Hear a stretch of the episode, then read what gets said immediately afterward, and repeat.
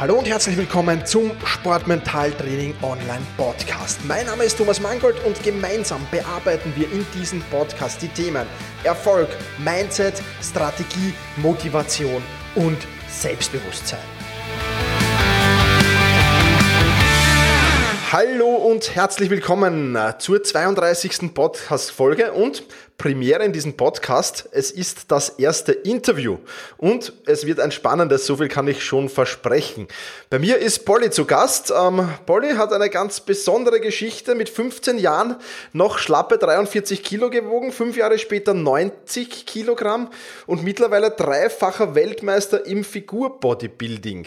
Ich glaube, die Ausrede, ich habe nicht den Körperbau dazu oder ich habe nicht die genetischen Anlagen dazu, die werden wir heute mal austreiben und der Polly wird natürlich viele, viele Mentaltipps mitbringen. Er ist zertifizierter Personal Trainer, hat die A und die B-Lizenz, Kettleball Trainer, Ernährungsberater, Berater für Gewichtsmanagement, Sporternährung, TRX-Konstruktor und Mentaltrainer natürlich auch. Insofern freue ich mich auf ein wahnsinnig spannendes Interview und sage Hallo und herzlich willkommen, Polly. Hallo und herzlich willkommen. Ich danke dir, dass ich eingeladen bin. Sehr, sehr gerne. Polly, ich habe jetzt mal kurz angerissen, was du alles so tust und machst. Vielleicht kannst du dich selbst auch noch kurz vorstellen und ein paar weitere Infos von dir preisgeben. Ja, sehr gern. Ja, mein Name ist Poli Mutevelidis. Ich äh, bin, wie gesagt, Personal Trainer, Mentalcoach etc. Ähm, bin 39 Jahre alt mittlerweile. Wir haben jetzt seit vier Monaten Zwillinge im Haus, die Mama und Papa ganz schön auf Trab halten, ähm, was das Leben natürlich ein bisschen spannender macht. Also äh, mit den Zwillingen hat sich unser Leben eigentlich schlagartig komplett verändert und ähm, eine absolute Bereicherung, wenn ich das mal so, so sagen darf. Ja, und ähm, ja, im Beruf bin ich halt eben Personal Trainer. Ich coache seit ungefähr 10, 12 Jahren Menschen dabei, halt eben ähm, den Traumkörper zu erreichen, sich ähm, mental fit zu fühlen und entsprechend auch ähm, die Handlungen dazu ausführen zu können, um dann halt eben dann auch zu ihrem Ziel zu kommen. Ähm, dabei ist mir immer sehr, sehr wichtig, dass ich halt eben irgendwo versuche, mit den Menschen auf einer, auf einer Ebene zu sein, dass man, dass man mich nicht unbedingt immer nur als Coach wahrnimmt, sondern vielleicht eher sogar als, als guten Freund irgendwo wahrnimmt, weil ich da einfach merke, da erziele ich die besten Resultate, wenn man mir auch bedingungslos vertraut mit dem, was ich tue und mit dem, was ich sage. Ja, und wie gesagt, das ist so bisschen zu mir. Ähm, über zehn Jahre Wettkampf-Bodybuilder. Ähm, ich stand von 1996 bis 2005 auf der Bühne, konnte da halt, wie du auch schon so schön gesagt hast, dreimal die Weltmeisterschaft gewinnen und bin quasi vom 43 Kilo Stritzel dann zum Wettkampfathlet geworden. genau, und da werden wir jetzt gleich ansetzen bei der nächsten Frage. Du warst ja als 15-Jähriger, wie gesagt hast, 43 Kilogramm schwer und hast es innerhalb von fünf Jahren geschafft, dein Gewicht mehr als zu verdoppeln, also auf 90 Kilogramm zu kommen. Ähm, jetzt habe ja ich eher das umgekehrte Problem. Ich muss immer aufpassen, dass ich so bei den 90 bleibe. Aber natürlich auch viele, viele, für viele eine spannende Frage. Wie schafft man es von 43 auf 90 Kilogramm? Ja, das ist, ich, ich würde mal so sagen, ich war mit 15 Jahren, habe ich eine, eine Entscheidung fürs Leben getroffen, weil der, der 15-Jährige, der 43 Kilo wiegt, der ist natürlich auch jetzt nicht unbedingt bei den Mädels angesagt in der Schule, ist auch vielleicht nicht unbedingt der Erste, der im, in der, im, Sportunterricht in die Fußballmannschaft gewählt wird. Und das ist natürlich für so einen Teenager in dem Alter schon nicht leicht, ja. Und was für mich damals wichtig war, ich glaube, das war so eine Übernachtentscheidung. Ich hatte einen Satz Kurzhanteln zu Hause und habe irgendwann gedacht, komm, Poli, jetzt fängst du einfach mal an zu trainieren. Du willst jetzt allen mal zeigen, dass du doch ein bisschen was drauf hast. Ich war halt, wie gesagt, ich hatte ein, ein relativ schwaches Selbstwertgefühl. Ähm, es war quasi so dünn wie mein, wie mein Gewicht selbst. Ähm, okay. und ähm, der Tag, der dann alles verändert hat, war dann der, der, äh, der 19. Februar 1993 wo ich mein erstes Training gemacht habe. Damals natürlich so ein bisschen, ach, das war einfach ein bisschen Handeltraining mit dem, was ich so aus dem Fernsehen kannte. Und habe dann einfach am Abend, glaube ich, äh, ein Training gemacht und fühlte mich danach total gut. Und ich weiß noch, ich habe das, das erste Jahr, wo ich trainiert habe, habe ich keinem was erzählt, dass ich was tue. Ja, und ich weiß noch, wie die, wie die Kinder oder die anderen, die Klassenkameraden mich dann angeguckt haben, weil ich habe im ersten Jahr auch, ähm, ich glaube, wenn ich mich richtig erinnere, 16 Kilo zugenommen. Und äh, man sagte dann, Mensch, Poli, du siehst so anders aus. und das ist natürlich cool, wenn dann ein Teenager in dem Alter dann halt so, so langsam loslegt. Und das war ein Geheimnis für mich. Ich wollte das keinem erzählen. und dann halt eben so eine, so eine Veränderung halt stattfindet. Und was eigentlich dann letztendlich dazu geführt hat, dass ich wirklich dann auch das Gewicht verdoppelt habe, das war einfach die Tatsache, dass ich, ähm, ich hatte zwei Bilder im Kopf. Das eine Bild war ich, wie ich, wie ich war, wie ich tatsächlich war, und das andere Bild war das, wie ich sein will, wie ich sein wollte. Und ich hatte ein, ein ganz, ganz präzises Bild von mir im Kopf, wie ich sein wollen würde weil ich habe damals auch schon angefangen mit 15 äh, war so die Zeit, wo gab es noch Sportrevue, äh, Fitness, äh, muss, äh, wie heißt er? Ähm, Men's Health, ja, weiß ich nicht genau, ich komme nicht mehr auf den Namen. Ähm, also Sportrevue beispielsweise habe ich gelesen und ich habe dann halt natürlich auch, da gab es ja auch immer wieder Bilder von jungen Athleten, Junioren, Bodybuilding und so und konnte mir dann wirklich mir das gut vorstellen, wie ich dann auch aussehen würde, wenn ich jetzt beispielsweise 80 oder 90 Kilo wiegen würde. Und ähm, ich habe es dann tatsächlich innerhalb ja, ich glaube, das waren so vier, fünf Jahre, innerhalb von fünf Jahren auf 90 Kilo geschafft. Und ähm, zu der Zeit stand ich stand ich sogar auch schon auf der Bühne. Auf der Bühne hatte ich dann um die 80 Kilo, aber ich habe es dann in der Offseason dann auch geschafft, dann mein Gewicht auf, auf 90 Kilo hochzuhieven. Und ähm, damals, ich, wenn ich es jetzt zurückführe, wenn ich es jetzt als Mentaltrainer sehe, habe ich damals schon wirklich ähm, visualisiert, also wirklich bewusst visualisiert. Zwar nicht, ich habe ich hab keine Werkzeuge verwendet, ich habe kein Bild gemalt oder kein Vision Board erstellt oder was auch immer oder oder was auch immer genutzt. Ich habe wirklich nur das Bild im Kopf gehabt. Und dazu muss man natürlich sagen, wenn man 15 ist, man hat halt, man muss zur Schule gehen und darüber hinaus ist ja nicht viel. Ne, man geht zur Schule und man kann die ganze Energie dann halt eben dann auch ins Ziel investieren. Das habe ich damals wirklich gemacht. Ich habe Tag und Nacht nur ans, ans Fitnesstraining gedacht, äh, mich gut zu ernähren, was ich damals, was für mich damals gut ernähren war, äh, ist heute wahrscheinlich ungesund, weil ich habe damals einfach versucht, so viel zu essen wie möglich. Das war für mich eine gute Ernährung. Ähm, Pommes gehörte auch dazu, beispielsweise, das weiß ich noch, dass ich jeden Tag Pommes gegessen habe. Unglaublich, aber wenn man 43 Kilo wiegt, dann hat man einen Körperfettanteil von unter 10 Prozent, dann machen noch die Pommes nix. Ja, und, und, und das war halt, ich habe ich habe wirklich meinen ganzen Tag darin investiert, an meine Ziele zu denken. Und das ist immer so ein bisschen natürlich was, wenn ich mit einem Klienten im, im Gespräch bin, im Coaching, dann sagt er, ja gut, du warst damals 15 Jahre alt, du hattest ja nur das eine. Da, ich habe noch meinen Job, meine Familie etc. Das ist natürlich klar. Also damals, wahrscheinlich, wenn ich jetzt im Beruf stehen würde, ähm, also jetzt in meinem Alter, wo ich im Beruf stehe, ist es wahrscheinlich natürlich anders, so ein Ziel zu fokussieren als 15-Jähriger. Ähm, dennoch, wie gesagt, hat mir damals aus meiner Sicht das Visualisieren wirklich da geholfen, auch dann tatsächlich mein Ziel zu erreichen. Und es war ja wirklich, das war das große Ziel war, der, der Junge damals, der 15-Jährige, wollte einfach nur dicker sein. Ich hatte keine, keine festen Ziele vor Augen, ich hatte keine festen Zahlen vor Augen. Ich hatte nur das Bild im Kopf, dass ich halt einfach schwerer wäre. Ne? Und dann, wie gesagt, mit Hilfe der Sportrevue beispielsweise, ähm, dann tatsächlich, wie sieht denn so ein Körper aus, wenn er dann halt eben auch beispielsweise 90 Kilo wiegt, als, als 20-Jähriger zum Beispiel. Und das war das, was mir da wirklich ähm, extrem, ich glaube, extrem geholfen hat, unbewusst schon visualisiert. Und das denke ich immer wieder, dass das, was das immer wieder ein Faktor für mich war. Dazu muss ich natürlich sagen, ich war oder ich bin mein Leben lang äh, mit einer positiven Grundeinstellung unterwegs. Also meine, meine Grundeinstellung, die, mein, mein Mindset ist wirklich grundlegend positiv. Das Glas ist bei mir immer halb voll statt halb leer. Und ich glaube, das ist auch nochmal ein Grund, weshalb man dann auch ähm, wirklich nach den Sternen greifen kann als 15-Jähriger. Genau, da kann man dann die extra Meile gehen sozusagen. Genau. Ähm, ich, du hast es schon angesprochen, Visualisierungstraining für mich eigentlich das mächtigste Tool im Mentaltraining. Würdest du das auch unterschreiben so? In jedem Fall. Es, man muss natürlich ähm, situationsbedingt gucken. Ich, wenn ich im Coaching bin, ich habe dann ähm, einen Werkzeugkoffer und ich nutze das Werkzeug, was jetzt gerade für den Klienten am besten passt. Aber Visualisierung ist aus meiner Sicht ähm, eins der wertvollsten und wichtigsten ähm, Elemente des Ganzen. Was aber, was aber nicht fehlen darf, und das fällt mir sehr oft auf, äh, wenn ich dann wirklich auch im Coaching bin, dass dem Menschen, der kann dann ähm, das, das Ziel visualisieren, Ihm fehlt aber das Gefühl.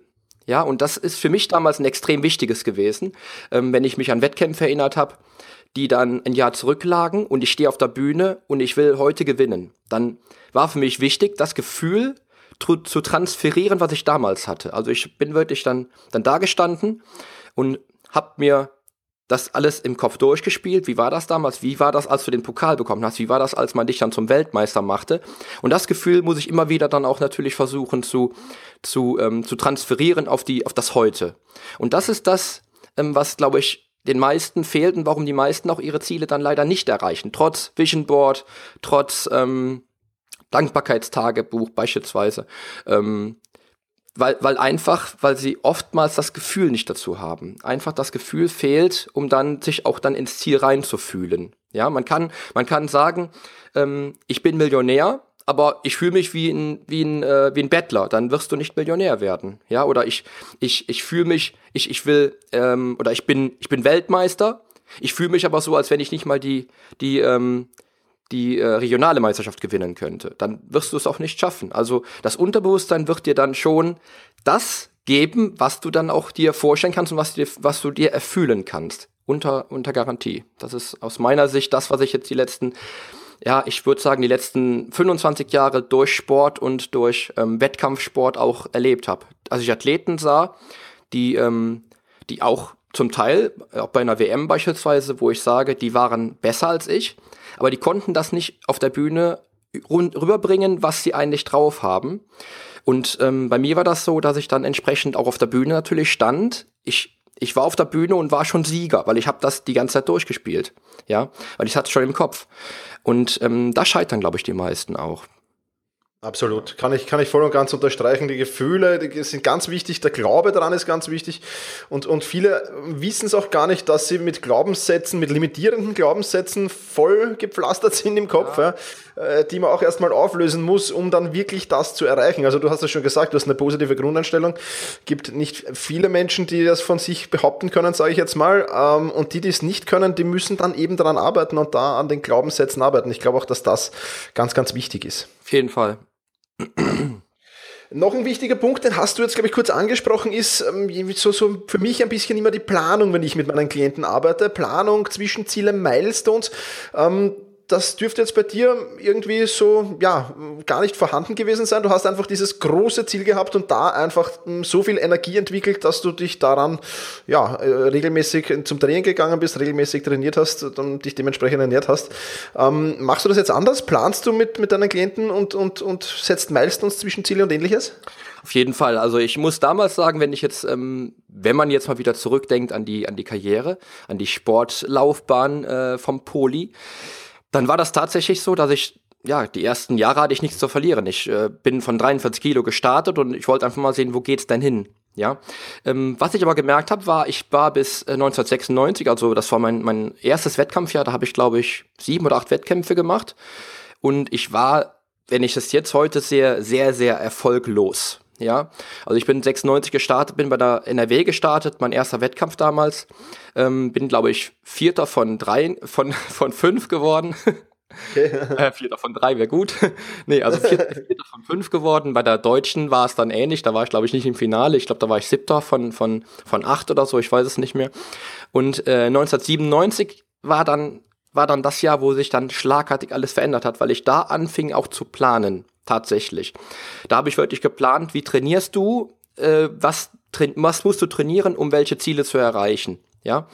Und ähm, da, seit 97 hat sich dann auch vieles verändert bei mir. Ich bin 97 bin ich dann ähm, deutscher Vizemeister geworden, habe dann die WM-Quali bekommen für die 1997er äh, Mr. World ja, und bin dann da, ich war zwar dann äh, im hinteren Feld, ich war glaube ich von 40 Teilnehmern irgendwie auf Platz 35 oder so, aber ich stand bei einer WM auf der Bühne, ja, und das Ganze war damals sogar bei Eurosport zu sehen und das fand ich schon großartig und dann habe ich, seitdem habe ich dann wirklich gearbeitet an mir und habe dann ähm, planmäßig halt bin ich dann vorgegangen, um dann meine Ziele zu erreichen, das, weil das nächste war dann wieder, ich wollte dann 1999, wollte ich bei der äh, bei der FIBO starten, also bei der FIBO-Messe hier in Essen, da war der Mr. Germany Grand Prix den ich dann auch als Junior gewinnen konnte. Das war mein, mein Ziel äh, für die Saison eigentlich, wo ich dann Mr. Germany werden wollte.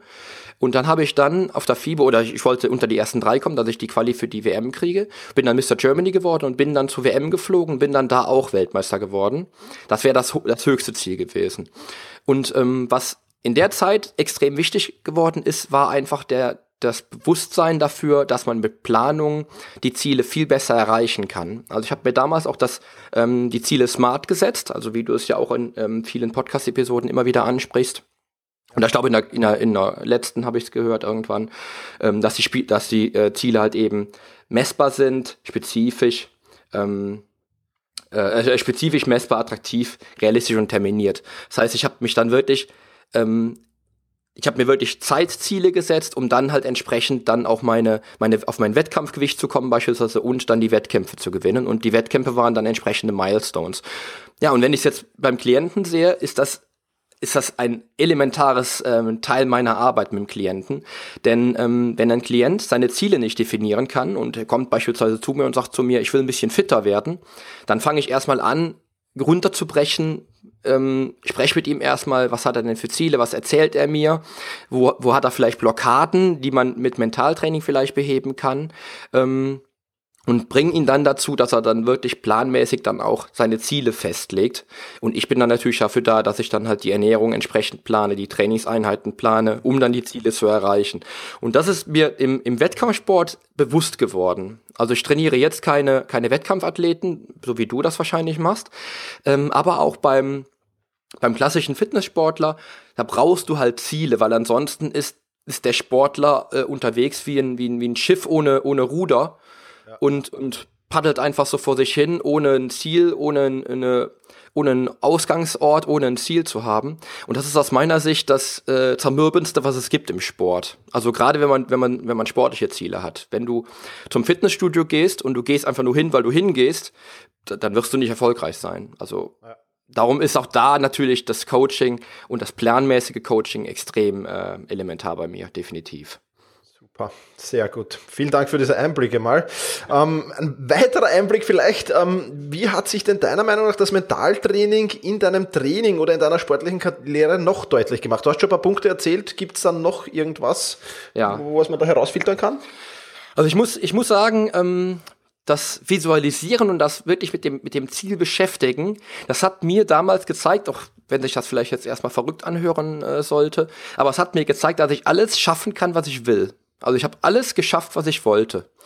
Ähm, und das ist ein, ein Teil, ähm, den ich gelernt habe. Das, das war ja unbewusstes Mentaltraining damals schon, wo ich wo ich vielleicht gar nicht wusste. Jetzt weiß ich, dass ich viele visualisiert habe ständig, täglich visualisiert habe. Ich habe damals auch ähm, ein Erfolgsjournal geführt. Also ich bin ein Mensch, der Zahlen braucht, Statistiken braucht. Ich habe mir die Wettkämpfe aufgeschrieben, meine Platzierungen aufgeschrieben und habe dann ah, bestimmt wöchentlich meine, meine Wettkämpfe durchgeguckt und wo ich denn stand, welche Platzierung ich geschafft habe. Wenn ich mal wieder ein Plätzchen höher kam, war ich stolzer drauf, habe das Gefühl mitgenommen, wie war das, ähm, sich da reinzufühlen, als so ein Dritter wurde das erste Mal in meinem Leben.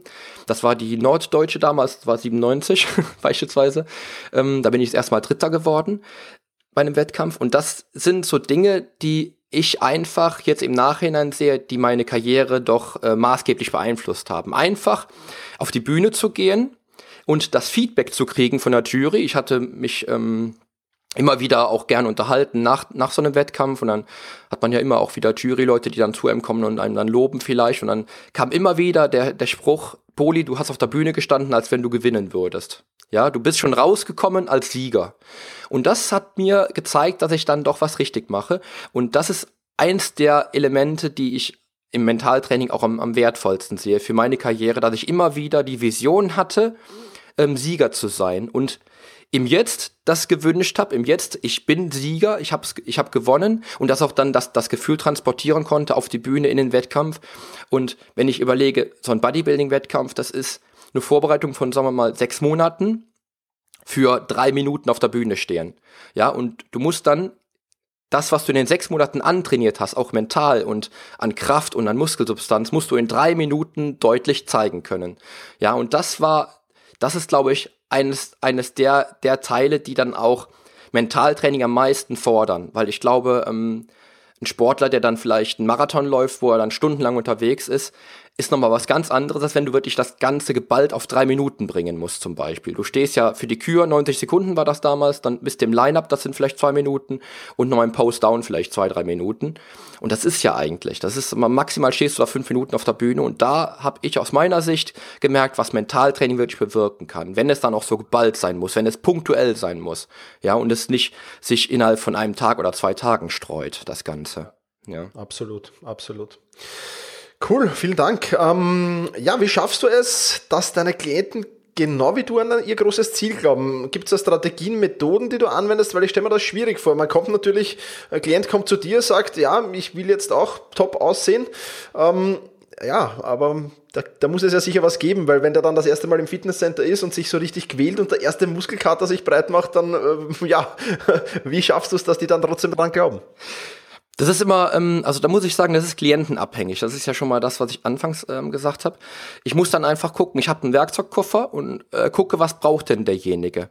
Ich habe beispielsweise Menschen, die halt, die kommen halt schon rein, ich habe dann das Vorgespräch und dann, dann höre ich im Vorgespräch schon raus, die, die sagen in jedem dritten Satz, ich schaff das nicht. Ja. Und dann versuche ich zu schauen, wo liegt das denn, wo liegt das Ganze denn? Ist, ist das, ähm, ist das einfach irgendwo verborgen und ich, ich kann es nicht raushören? Woran liegt es, dass du, dass du so, so ein schlechtes Selbstbewusstsein hast? Und ich versuche dann einfach immer im, im Gespräch dann rauszuhören, ähm, wo dann vielleicht der Hase im Pfeffer liegt. Weil manchmal ist es halt so, ich habe das total oft erlebt, ich, ich kenne es ja selbst, ich bin auf dem Dorf groß geworden und äh, mein erster Glaubenssatz war tatsächlich, ich kann das nicht. Das war das, was ich damals immer gesagt habe, immer und immer wieder.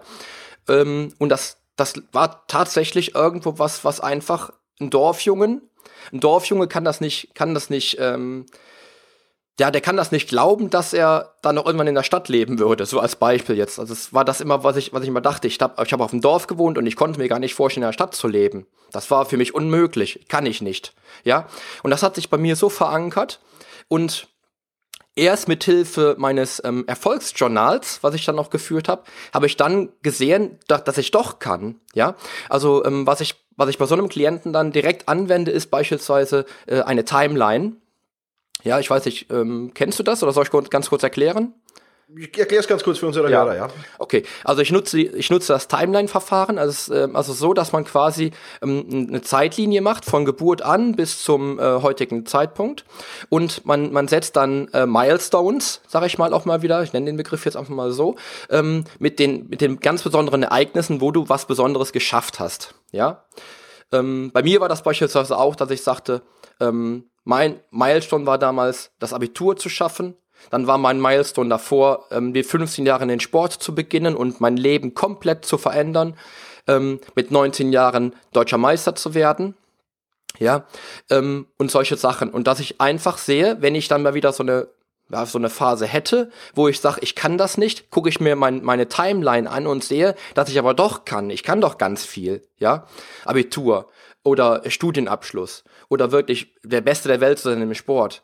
Ähm, geheiratet, Kinder gekriegt. Das sind ja alles Dinge, du kannst doch, ja. Also da bei so einem Klienten ist das beispielsweise das, das, das wichtigste, das wichtigste Element aus meiner Sicht, erstmal um so eine Grundbasis zu kriegen, ja. Und dann gibt es beispielsweise Leute, die ich dann da habe, die sagen dann, ja, ich will schon, aber ich kann mir das gar nicht vorstellen, wie das so ist dann. Ähm, das ist dann natürlich, das ist jetzt der, der, ähm, der Startschuss für das Vision Board. Ähm, um einfach dann zu sagen, ein Vision Board erstellen. Ähm, du setzt dich selbst auf die Mitte von einem, ähm, beispielsweise von einer Datei. Ich mache das meistens mit, mit Photoshop zum Beispiel. Ähm, wenn ich es für mich selber mache, setze ich mich in die Mitte mit einem Bild und setze dann Bilder drumherum von, von dem, was ich halt möchte. Beispielsweise einen tollen Körper, dann habe ich dann vielleicht einen Sportler, den ich gut finde, wo ich vielleicht den ich auch anstrebe, den Körper von ihm, oder beispielsweise verschiedene Glaubenssätze wie, ähm, was weiß ich, ich kann alles schaffen, was ich will, beispielsweise. Ähm, und damit versuche ich dann den Klienten dann visuell in sein Ziel zu bringen, ja, dass er sich einfach vorstellen lernt, wie wäre es denn, wenn du dann beispielsweise wie ich damals mit 15, mit 20 Kilo dann, äh, mit 20 Jahren dann beispielsweise 90 Kilo wiegst, wie, wie könntest du dir das dann vorstellen? Das ist aus meiner Sicht ein gutes Element, um dann wirklich Menschen dann ähm, zu zeigen, ähm, sich mit dem Ziel zu befassen einmal, aber auch dann visuell das Ganze sich vorstellen zu können, wenn die dann sagen, ich wüsste gar nicht, wie ich dann aussähe, ja, ist aus meiner Sicht ein, ein, wichtiges, ein wichtiges Tool, was ich dann halt eben sehr gerne auch einsetze. Und was was dann nochmal e-, entscheidend ist, ist dann natürlich ähm, immer wieder das Transformieren von negativen Glaubenssätzen. Dass ich versuche, den Menschen beizubringen, dass das ist immer das, was ich gelernt habe, ähm, einen Glaubenssatz zu kreieren, der äh, nicht das Wörtchen nicht beinhaltet. Ja, zum Beispiel, ich will nicht, äh, ich will nicht äh, dünn sein. Ja, das wird nicht funktionieren. Ja, du würdest beispielsweise den, Glaubenssatz besser äh, umformulieren mit ähm, ich will schwerer sein, ich will eine, eine massigere Figur haben. Das war ja damals mein Glaubenssatz mit 15. Ich will einfach mehr Muskeln haben. Ähm, als wie zu sagen, ich will aber nicht mehr, nicht mehr wenig Muskeln haben, zum Beispiel. Ja, ähm, wenn die Menschen dann anfangen, dann diese, diesen Glaubenssatz wirklich zu, ähm, zu sprechen, auch tatsächlich, weil das möchte ich, ne, dass sie dann auch sich morgens beispielsweise in, ähm, beim Zähneputzen anschauen und dabei ihren Glaubenssatz sprechen. Wenn sie den sprechen können, ist alles cool. Wenn sie den dann nicht sprechen können, ist es nicht der richtige, finde ich. Ja, wenn sie den also nicht sprechen können, ohne sich dabei angucken zu müssen, dann funktioniert es nicht, dann versuchen wir einen neuen. Aber in der Regel ist es halt immer gut, wenn der Mensch dann halt versteht, dass er dann ähm, ohne Negation halt eben dann den Glaubenssatz formulieren sollte. Ja. Das sind so die drei Sachen, die ich gerne dann in der in dem Mentaltraining auch anwende oder im Coaching anwende, ähm, auch mental. Wenn dann ein Klient sagt, ja, du hast das geschafft, aber ich kann das halt nicht. Ja, man muss natürlich wie gesagt immer selber so ein bisschen gucken. Ähm, es gibt ja tausend Möglichkeiten, das Ganze zu, ähm, das stimmt, ja. zu, zu, zu, organisieren. Gerade Mentaltraining, da führen tausend Wege zum Ziel und jeder äh, Coach äh, geht einen anderen Weg. Darum mache ich es immer, vers versuche ich es halt immer sehr, sehr äh, klientenabhängig zu machen. Aber ähm, es ist, es ist halt schon oft so, ähm, dass dann, dass dann, wie gesagt, dass, dass das aufkommt, ja, ich kann das nicht, du kannst es vielleicht, aber das ist was ganz anderes. Und dann, wie gesagt, setze ich dann halt die entsprechenden Werkzeuge auch ein. Sehr, sehr spannende Methoden. Ähm, verwende ich teilweise auch. Also Timeline habe ich jetzt schon länger nicht mehr. Danke für das Feedback. Sollte ich auch wieder mehr einsetzen. Ähm, spannend, super. Ähm, weiterer Problempunkt, den viele meiner Klienten haben, ist im Wettkampf. Ja, Im Wettkampf, da herrscht dann natürlich Leistungsdruck, im Training geht es eher lockerer zu, im Wettkampf herrscht dann, herrscht dann meistens enormer Leistungsdruck. Ähm, wie bist du umgegangen mit diesem Leistungsdruck? Du hast das ja vorher gesagt, drei bis vier Minuten hast du da Zeit, das ist ja enorm, äh, muss ein enormer Druck sein, der da auf dich lastet. Welche Lösungen hast du da für dich gefunden? Ja, das ist auch eigentlich ähm, im, im, im Wettkampfsport war es für mich dann immer so tatsächlich, wie ich eben auch schon äh, kurz erwähnt habe, da war es für mich wichtig, sich auf alte Erfolge zurückzufühlen. Ja, also ich sage auch meinen Klienten beispielsweise, fühl dich in deine, in deine vergangenen Erfolge statt in deine, in deine vergangenen Misserfolge. Weil die meisten Leute definieren sich immer wieder aus ihren vergangenen Misserfolgen. Wenn ich, wenn ich bei der WM 2001 bin ich das letzte Mal Weltmeister geworden, habe den Gesamtsieg geholt, der Männerklasse. Ich habe also meine Klasse gewonnen und den Gesamtsieg geholt. Und äh, wenn ich mich da zurückgefühlt hätte auf 1996, wo ich äh, von fünf Teilnehmern Vierter wurde, wäre ich garantiert nicht Gesamtsieger geworden. Ähm, ich hatte 2001 die beste Form meines Lebens, das äh, steht außer Frage, das mit Sicherheit, aber ich hatte auch das beste Mindset meines Lebens. Ich habe mich ähm, auf 2001 ein bisschen länger vorbereitet, noch ein bisschen gezielter vorbereitet und ähm, habe da auch dann bewusst tatsächlich mit meiner mit meiner Timeline, mit meinem Erfolgsjournal und mit meinem Dankbarkeitstagebuch gearbeitet, ja, und habe damit den den Druck wirklich rausgenommen, den Druck aus den Segeln genommen, weil ich war schon zweimal Weltmeister und ich wollte ein drittes Mal Weltmeister werden. Entsprechend hoch war natürlich der Druck für mich, ja. Ähm, aber ich habe mich immer wieder zurückgefühlt auf meine alten, auf meine vergangenen Erfolge. Ne? Weltmeister zu werden, Mr. Germany zu sein, dann einen Monat später nach Griechenland zu fliegen, Juniorenweltmeister zu werden. Das war das, wo ich mich immer wieder reingefühlt habe. Und ähm, entsprechend gering wurde dann auch tatsächlich der Druck vor dem Wettkampf. Also ich glaube, das halbe Jahr vor der WM 2001 war für mich ähm, vom Leistungsdruck schlimmer, als wie dann tatsächlich eine Woche davor, weil ich einfach mein, mein Training planmäßig gesteuert habe. Das hat im Training unheimlich gut funktioniert, das Ganze. Ähm, und ich habe mich mental jeden Tag entsprechend in die, in die richtige Situation gefühlt. Also ich habe den WM-Sieg damals 2001 habe ich jeden Tag morgens und abends durchgespielt im Kopf. Und ich habe mich jeden Tag gesehen, wie ich da stehe und Weltmeister werde. Und das, hat, das ist mir dann auch 2001, als ich von der Bühne kam, dann auch so entgegengebracht worden, dass die Jury sagte, also zwei Leute, die in der Jury saßen, kamen zu mir und sagten, du bist so souverän gewesen, du kannst heute gar nicht, gar nicht verlieren, du wirst heute gewinnen, du wirst vielleicht sogar Gesamtsieger. Und mit, mit den Aussagen dann auch bin ich wieder auf die Bühne fürs Finale dann und habe dann auch tatsächlich den, den Gesamtsieg dann auch geholt, weil ich mich da permanent, permanent fokussiert habe. Ich war so so im Flow quasi, das hat mich äh, unheimlich rausgenommen aus dem, aus dem ganzen Leistungsdruck. Und das ist das, was ich auch ähm, Klienten sage. Wenn ich Klienten habe, die, die halt, äh, die halt wirklich, die stehen unter Strom, die haben ihr Business, ähm, ihre Familie, ähm, Führungskraft, die vielleicht 100 Mitarbeiter haben, habe ich, habe ich etliche, ähm, wo ich einfach sage, du musst den, den, den Leistungsdruck rausnehmen aus deinen vergangenen Erfolgen. Das ist immer wieder, aus meiner Sicht, immer wieder ein tolles Element guck dir deine vergangenen Erfolge an, fühl dich da rein und dann, dann siehst du das Ganze vielleicht ein bisschen distanzierter. Ich habe, ähm, ich glaube, vor drei oder vor zwei Wochen habe ich eine Folge von dir gehört, wo du sagtest, du solltest rauszoomen, ja. Das Rauszoomen ist für mich da ein ganz wichtiges Element, um einfach zu sagen, du guckst dir das Ganze von der dritten Person an, guckst dir einfach das Ganze an und siehst das dann vielleicht ganz, ganz neutral erstmal und kannst dann auch ganz andere Entscheidungen treffen, ja. Äh, und beim, beim Leistungsdruck ist es ja genau das Gleiche. Wenn du das erstmal dir von außen anguckst, guckst dir die Situation an, ähm, kannst entscheiden, ist das jetzt für mich eher negativ oder eher positiv, dann kannst du wirklich dann natürlich ganz anders mit dem Druck auch umgehen, weil du es in der Regel dann auch viel, viel neutraler siehst und eher das Positive siehst. Das ist aus meiner Sicht zumindest. Ähm, einfach mal ein bisschen distanzierter das Ganze betrachten. Ja, und wie gesagt, immer an den vergangenen Erfolgen messen und sich reinfühlen in die vergangenen Erfolge. Das ist für mich das gewesen, was mir damals definitiv den, den Druck genommen hat, weil ich mich immer wieder im Sieg gesehen habe. Ich habe den Sieg Tag, Tag für Tag durchgespielt und habe mich jeden Tag gesehen, wie ich da oben stehe und äh, gewinne. Definitiv. Das ist natürlich der Optimalfall, genau so gehört, sage ich meinen Klienten auch immer wieder. Polly, wie sehen denn deine Coaching-Einheiten aus? Trennst du mentales und physisches Training oder arbeitest du zwischendurch an der mentalen Stärke immer wieder mit deinen Klienten? Wie, wie gehst du da genau vor? Das ist auch ähm, situationsabhängig. Also ich muss sagen, ich bin Personal Trainer, also ich trainiere die Leute halt eher natürlich ähm, sportlich. Ja, es ist aber auch so, dass ich ähm, in so einer Personal Trainingseinheit immer wieder auch Mentaltraining mit einfließen lasse. Ähm, was beispielsweise für mich aus meiner, äh, aus meinem eigenen Training ein sehr, sehr wertvolles Werkzeug ist, ist beispielsweise das, ähm, das Vorstellungstraining, ja wo ich einfach hingehe und äh, ich habe beispielsweise eine Übung, zum Beispiel die Kniebeuge ist eine Übung, die äh, viele meiner Klienten halt eben relativ früh auch äh, erlernen müssen, weil es einfach eine mega wichtige Übung ist. Und da arbeite ich gerne mit Vorstellungstraining, wenn es dann halt am Gewicht zum Beispiel hapert. Wenn ich halt merke, das Gewicht stagniert, auch in der Einheit, wo ich ja nicht dabei bin, stagniert, dann versuche ich wirklich Vorstellungstraining anzuwenden ähm, was ich auch selber für mein eigenes Training nutze.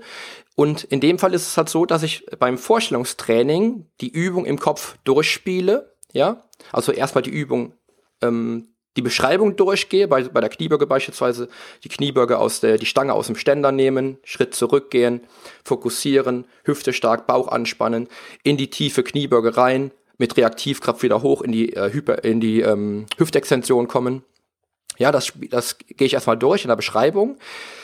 Spiele das dann komplett durch, dass ich mir auch entsprechend für den, dass der Klient sich das Ganze auswendig lernen kann, also quasi initialisiert, sage ich mal, die Übungs Übungsbeschreibung. Und dann gucke ich mir die Knotenpunkte an. Wo hapert's? Hapert's beispielsweise der, an der Bewegung, dass die Hüfte zuerst kommen soll, dann die Knie? Oder hapert's an der Tiefe der Kniebeuge?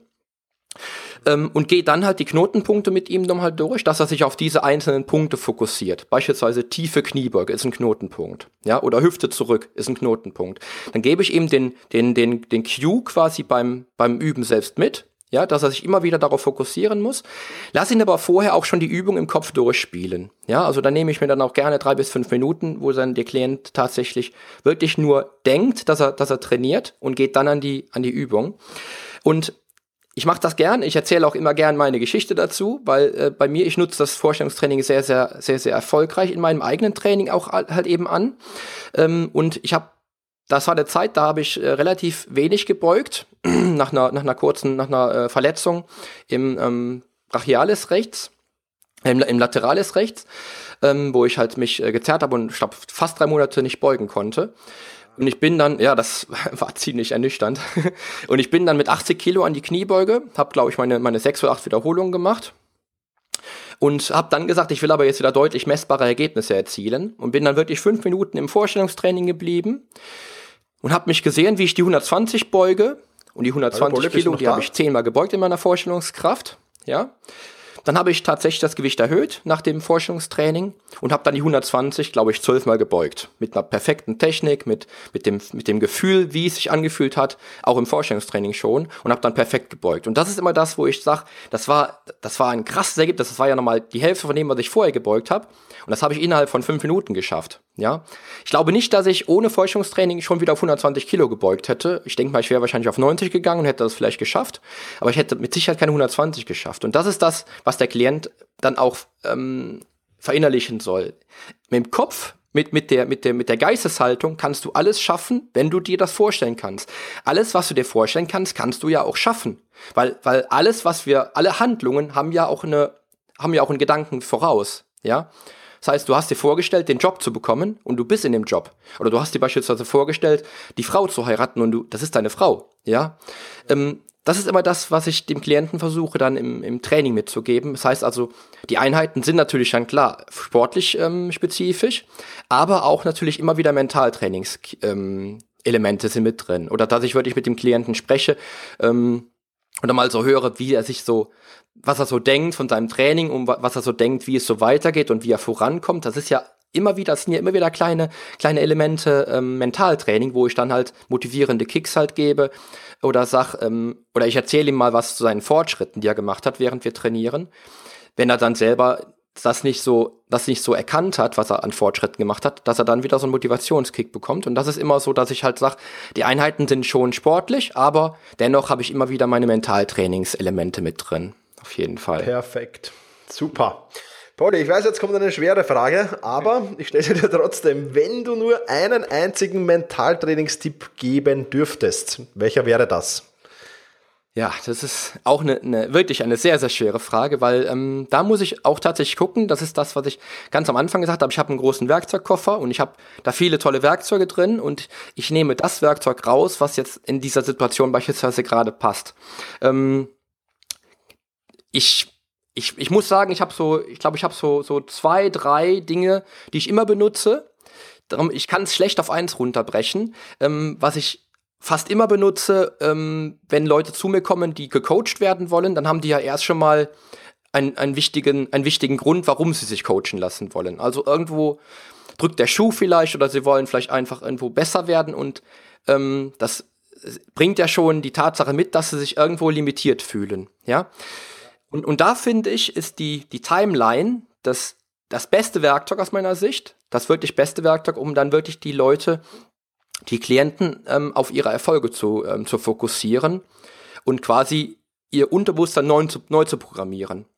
Ähm, ich selbst hatte den großen Vorteil, ich habe vor, ich glaube, vor 19 Jahren äh, Joseph Murphy gelesen, ja, ähm, haben aber die meisten Menschen halt eben nicht, die ich coache. Und ähm, Joseph Murphy, ich weiß nicht, ob du das kennst, die Macht ihres Unterbewusstseins. Ähm, ist ein Buch, wo es dann wirklich darum geht, dass du mit dem Denken wirklich Berge versetzen kannst, wie es schon in der Bibel steht. Ja. Ähm, und das versuche ich dann auch mit der Timeline zu schaffen, dass sie sich dann wieder, wieder reindenken und sehen, sie haben, sie haben doch so viel geschafft, ja. Sie, sie müssen sich gar nicht limitiert fühlen in irgendeinem Bereich, im sportlichen Bereich oder auch vielleicht bei der Ernährung oder so, dass sie ihr Gewicht vielleicht nicht schaffen. Doch, du hast es schon mal geschafft. Ich frage die Leute beispielsweise auch, was hast du denn äh, im, im Erwachsenenalter gewogen? Was hast du vielleicht, ähm, oder was war das gleiches Gewicht im Erwachsenenalter und was, was wiegst du jetzt? Und wenn ich dann halt eben Klientinnen habe, die beispielsweise im Erwachsenenalter mal 25 Kilo leichter waren, als sie jetzt sind, dann, dann hast du es doch schon geschafft.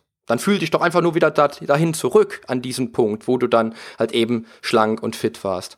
Ja. Und fühl dich dann auch wieder so, dass du dann das transferieren kannst auf jetzt und vielleicht auf nächstes Jahr. Ne? Weil für die meisten ist es ja immer so, ja, ein Kilo Fett im Monat zu verlieren ist ja nicht viel. Aber jetzt rechne es doch mal auf ein Jahr. Wenn das dann wirklich jede, jeden Monat ein Kilo wäre, dann sind das ja zwölf Kilo im Jahr. Das ist doch toll. Ja. Das vergessen die meisten. Und da äh, finde ich die Timeline immer ein wichtiges Element, um sich auf die alten, auf die vergangenen Erfolge zu fokussieren.